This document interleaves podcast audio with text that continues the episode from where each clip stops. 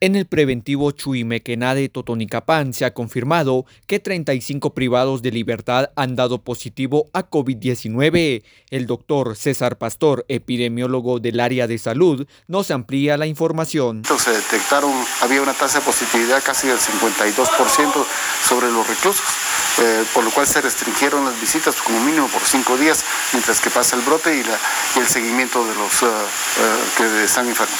Se hizo un hisopado a todos los reclusos y a los policías que estaban, pues, que estaban atendiendo este, este reclusorio en lo cual también estableciendo ver la, cantidad de casos positivos, tratando se les dio también el, kit de medicamentos, se les dieron los lineamientos de cómo se deben comportarse si hubieran algún caso detectado, de que también se avisara oportunamente para hacer nosotros el traslado.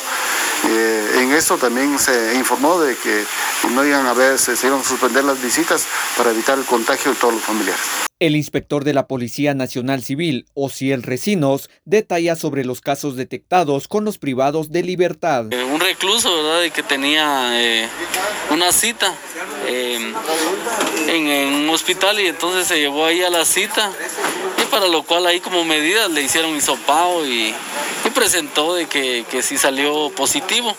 Esto generó de que el centro de salud em, viniera a hacerle la prueba a los 75 internos que tenemos, eh, personal de hombres y tenemos 7 mujeres, ¿verdad?